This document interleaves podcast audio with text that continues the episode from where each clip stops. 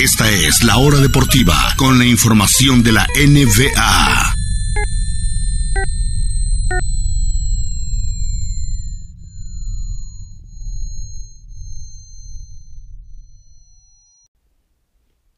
Continuamos en la hora deportiva, amigas y amigos, y por fin hablaremos de NBA aquí en la hora deportiva. No nos ha dado eh, tiempo realmente de hablar. Ya 7 de 8 series de primera ronda están definidas. Solamente falta una entre Clippers y Mavericks. Me parece que hoy, eh, hoy es el juego 6 en Dallas.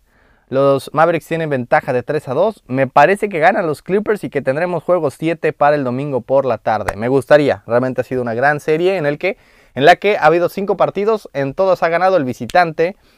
El partido 4, perdón, el partido 5, el, último, fue una locura total de Luka Doncic. Anotó 105 puntos Dallas, de los cuales el 95% vinieron ya sea de Luka Doncic o asistencia de Doncic. Es una cosa absolutamente loca. Eh, Mavericks le quitas a Doncic y este equipo son eh, el Orlando Magic. Realmente una, una cosa increíble. El, este, el talento de Doncic apenas a los 22 años. Ya está nombrándolo el jugador de 22 años más talentoso desde LeBron James o inclusive atrás de LeBron James en la historia. No lo sé exactamente, pero realmente qué talento, qué futuro este chico y hay que darle apoyo porque Porzingis realmente no te apoya mucho y básicamente tiene que tener una noche grandiosa tras noche grandiosa para que los Mavericks ganan y los Clippers simplemente no tienen, eh, no tienen respuesta a él. Pero bueno, de las siete series que ya terminaron, le atiné a 5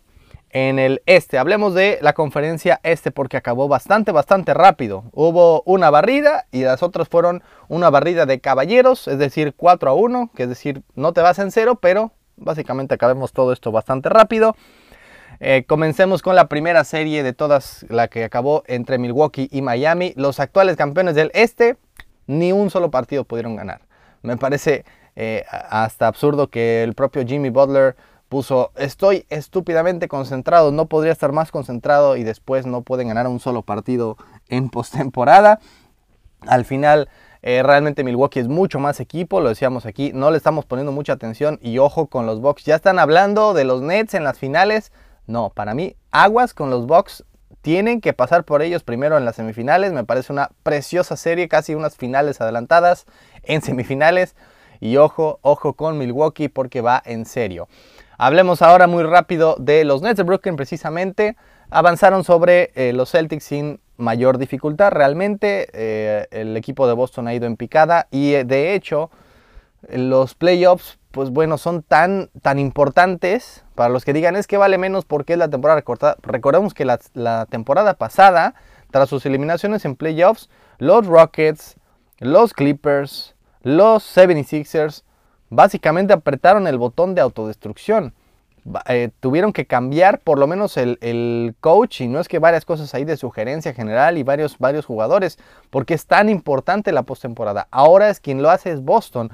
Danny Ainge, figura histórica del equipo como jugador y también muchísimos años como eh, presidente, de, presidente deportivo. Ahora renuncia al cargo, Brad Stevens sube al suyo, Brad Stevens que me parece todavía un genio, pero que le hace falta dar ese último pasito, ya deja de ser él su coach, se pone en el lugar de Danny Ainge y los Celtics están oficialmente en búsqueda de su nuevo entrenador para la próxima temporada. Me parece que era necesario, me parece que Boston está en el ya merito, ya merito, pero alejándose cada vez más de las potencias, lo vimos muy muy lejos de Brooklyn, muy lejos de Milwaukee, muy lejos de Filadelfia esta temporada, necesita un cambio real el equipo de los Celtics. De parte ahora de los 76ers. Eh, realmente sin mayores problemas pasaron sobre los Wizards. La importancia de los 76ers ahora es la salud de Joel Embiid. La salud de Joel Embiid es lo importante. Ganaron el juego 5 sin él, pero los Wizards no son el problema. Y de hecho, los 76ers tuvieron una, una suerte, una bastante suerte porque ahora van a enfrentar a Atlanta. Filadelfia puede vencer a Atlanta sin Embiid, me parece sin problemas. Igual podría ganarles 4 a 1, inclusive 4 a 0. La cuestión es para ganarle a Milwaukee o a Brooklyn en las finales de conferencia, que es lo que se está buscando de este equipo. Necesita la mejor versión de Joel Embiid y la mejor versión de Ben Simmons.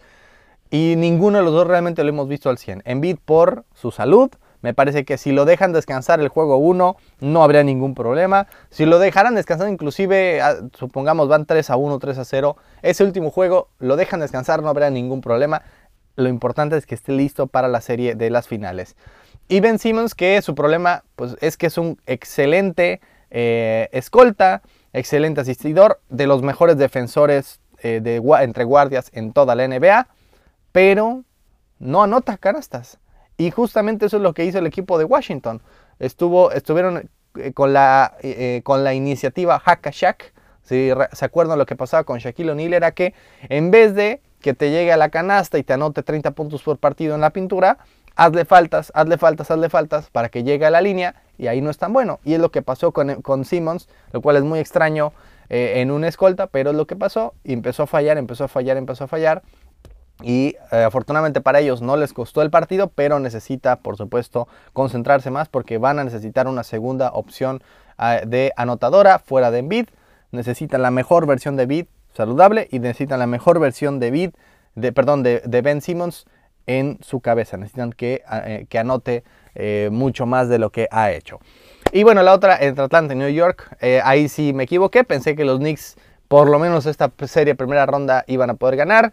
ya estaban muy enojados los fanáticos de los Knicks de Nueva York porque los eliminó Atlanta, porque el propio Trey Young les hizo un Reggie Miller, básicamente con una reverencia ahí en el Madison Square Garden. El Spike Lee se fue minutos antes. Pero a ver, los Knicks hace un año estaban en el lodo. ¿Cuál es un año? Hace seis meses. Nadie esperaba nada de ellos. Pensamos que iban a ser otra vez el reír de la liga. No consiguieron a ninguno de los jugadores que querían. Ni Zion, ni Durant, ni Irving.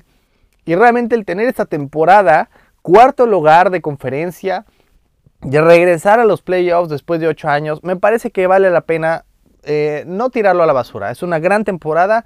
Es Nueva York. Es la franquicia más valiosa de toda la NBA. Más que Lakers, que Celtics, que Warriors. Los Knicks, a pesar de apestar por tanto tiempo, siguen teniendo más valor que nadie. Siguen siendo los boletos más caros. Y por supuesto que los agentes libres quieren ir al Madison Square Garden, la arena más famosa del mundo. Necesita simplemente el inicio, tomar el rumbo y ya lo hicieron. Con Tom Thibodeau, con Julius Randle, que no puede ser tu mejor jugador, me parece un gran segundo o tercer jugador de tu franquicia, pero no un gran número uno.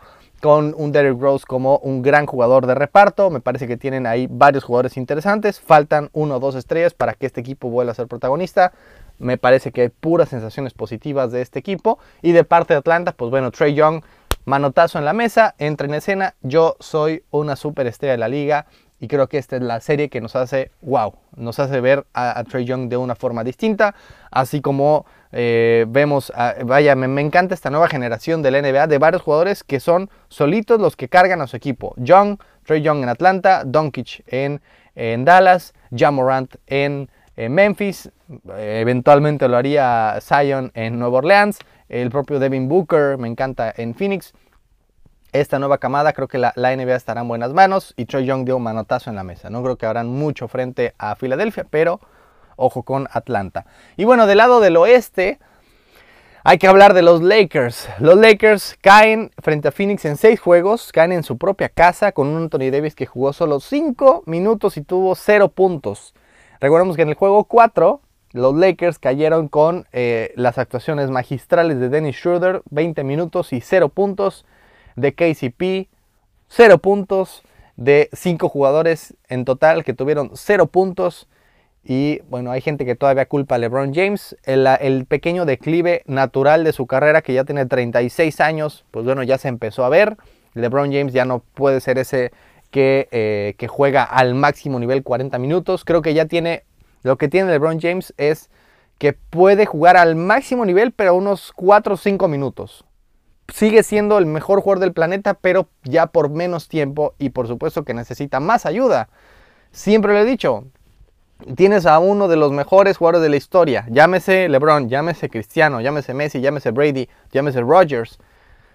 Están envejeciendo, ya no pueden hacer algunas cosas, ya su cuerpo no les da a los treinta y tantos, a los cuarenta años. Dales más ayuda, no esperes que hagan lo mismo que hicieron en sus veintes. Dales más apoyo y te van a ganar un título Pero si les quitas todo y quieres, quieres que hagan todavía más que antes, pues simplemente no les da el cuerpo. Por más grandes que sean, no les da. Y el propio LeBron, entre su lesión de tobillo, que fue más grave de lo que pensábamos, y que Anthony Davis simplemente de, de cinco juegos en la serie, solamente dos estuvo bien.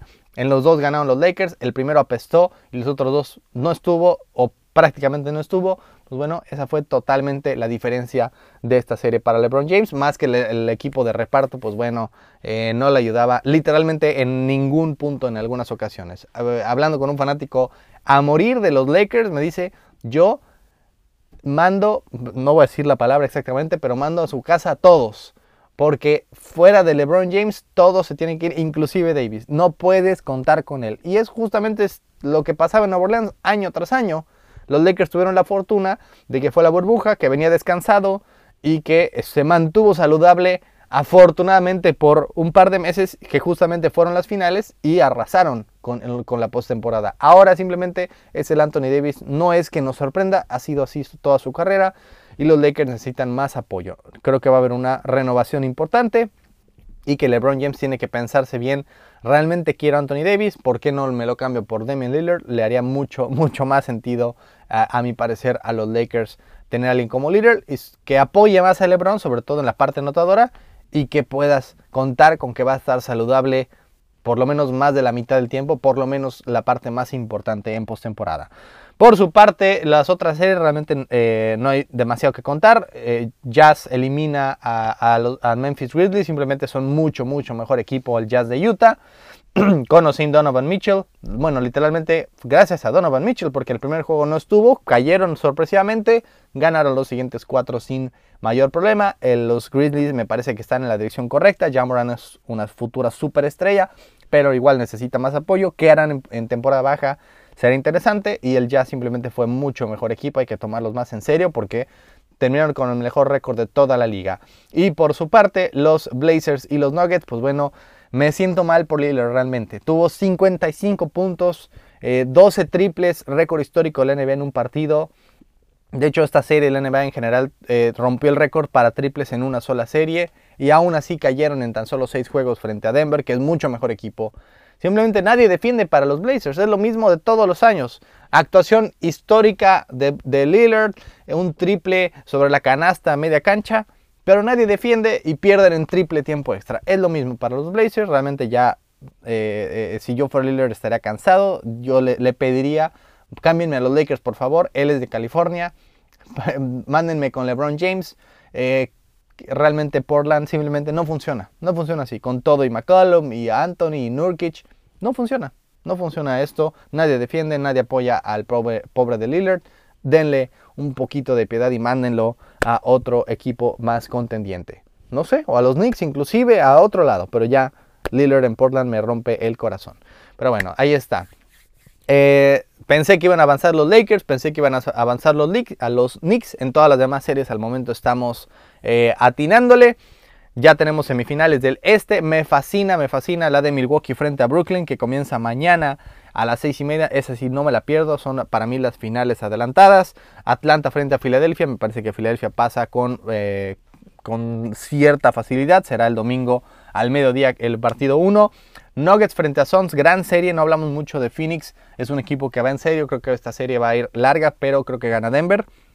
Y la única serie que nos falta sería entre Clippers y Mavericks. Yo pensé que iban a avanzar los Clippers, insisto, han ganado todos los visitantes, hoy es en Dallas.